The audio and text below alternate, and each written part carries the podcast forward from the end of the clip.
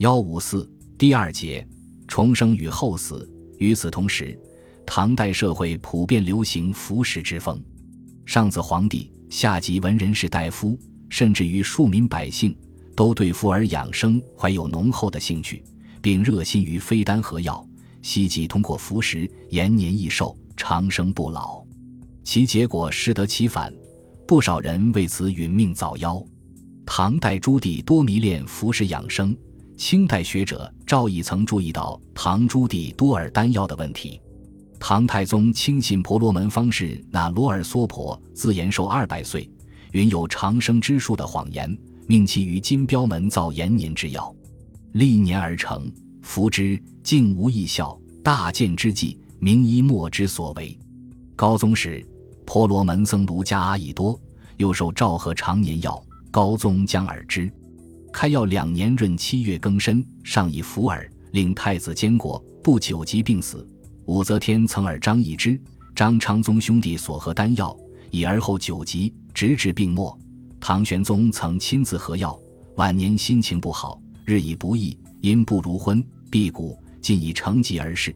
唐宪宗因服耳过当，暴成狂躁之极，以致气怠。穆宗也耳金石之药，处时张高上书极力劝阻。唐敬宗在位虽然很短，也多处求访异人，先要追求服食。文宗曾服食正主所喝之药，据说还挺灵验。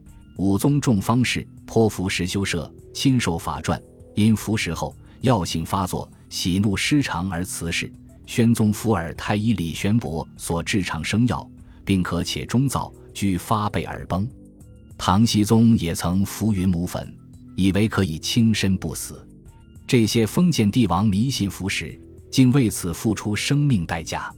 在官僚士大夫阶层中，也有不少人迷恋服耳养生术，如被称为初唐四杰之一的卢照邻，以服耳为事；大诗人白居易自言早服云母散，并希望炼服火丹砂的杜路施药成后分他一粒。朝以节度使李抱真晚节又好方士以济长生。有孙继长者。为抱真炼金丹，待抱真曰：“服之当升仙。凡服丹二万丸，腹坚不食，将死不知人者数日矣。已服三千丸，请知足。”韩愈曾说：“这些人有襄阳节度使孟简、东川节度使卢坦、金吾大将军李道古、工部尚书归登、殿中侍御史李旭中、刑部尚书李训、刑部侍郎李健和太学博士李干等。”这些人因服食中毒而死时痛苦难忍，如孟简服药物病二岁卒，卢坦末时逆出血，肉痛不可忍，其死乃死。李道古给唐宪宗推荐方士何长生药，毒死宪宗，而他本人竟不醒悟，也已服丹药，呕血而卒。归灯食水饮染疾，子说若有烧铁杖自警官其下者，催而为火，射窍皆已出。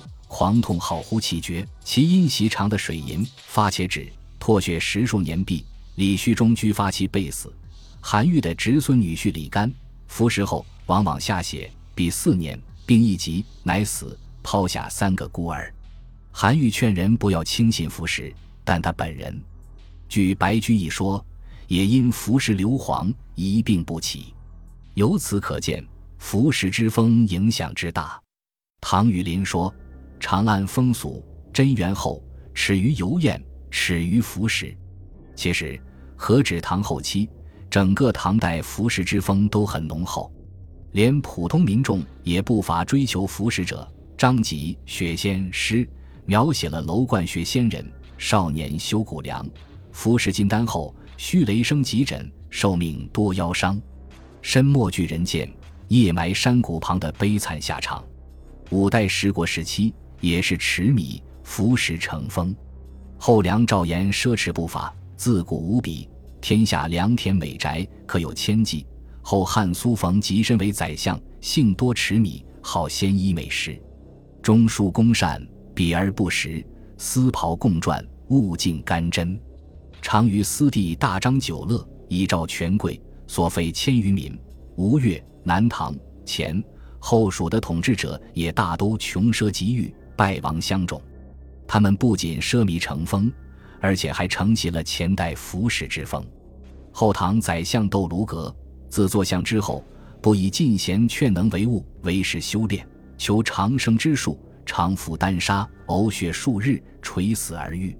后唐庄宗、后周世宗也迷恋服食。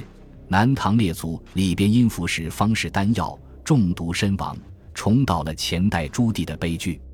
持米服食之风在五代十国时期的继续蔓延。使混乱的政治局面更加黑暗腐败，加剧了阶级矛盾和民族矛盾的激化，起到了毒害社会风气的不良作用。既然追求永生是不可能的，那么隋唐五代时人对死后的归宿也极看重，无论是上层还是民间，都盛行厚葬之风。唐太宗为了防止盗掘，提倡薄葬，以掩衣山为陵。然而。随着唐王朝的覆灭，军阀温韬率先盗掘。韬在镇七年，唐朱陵在其境内者悉发掘之，取其所藏金宝。而昭陵罪故，韬从山道下，见宫室制度宏丽，不异人间，中为正寝，东西相列石床，床上石函中为铁匣，西藏前世图书，中王笔记，纸墨如新。韬悉取之，遂传人间。至于王公贵族，唯礼于制，厚葬成风。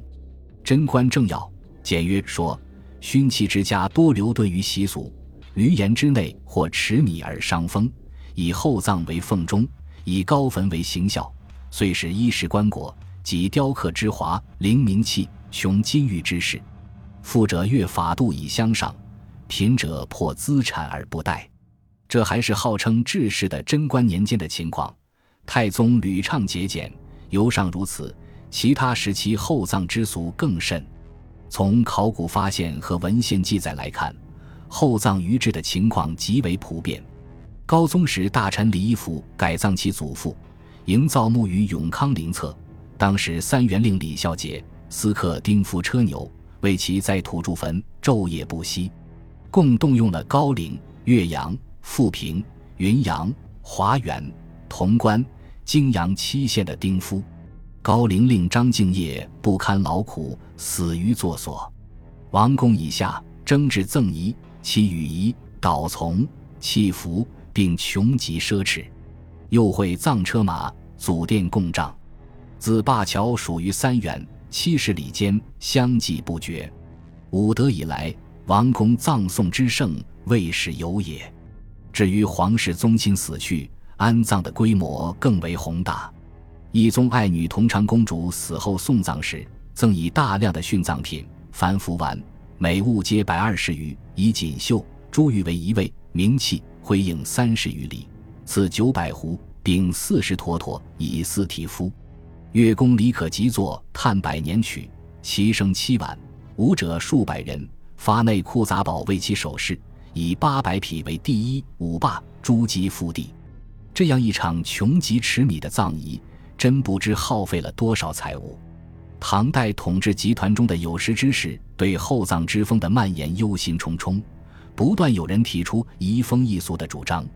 高宗永隆二年，鉴于商贾妇人厚葬乐礼，诏令雍州长史李义玄严加捉诺，勿使更然。但到睿宗太极元年，左司郎中唐绍上书指出：“臣闻王公以下。”宋中名器等物，具标假令，品质高下，各有节文。近者王公百官，竟为厚葬，偶人相马，雕饰如生，图以炫耀路人，本不因心治理。更相山木，破产轻资，风俗流行，遂下监视数。若无禁制，奢侈日增。望诸王公以下，送葬名器，皆依会试，并沉于墓所，不得渠路行。这说明厚葬之风有愈演愈烈之趋势。玄宗、代宗、德宗、宪宗时屡有诏戒薄葬，但厚葬之风久禁而不止，致使皇帝诏令也形同具文。元和三年薄葬诏下达后，事实厚葬成俗久矣，虽诏命颁下，事竟不行。至穆宗长庆三年，这些观察使李德裕上奏，原百姓厚葬。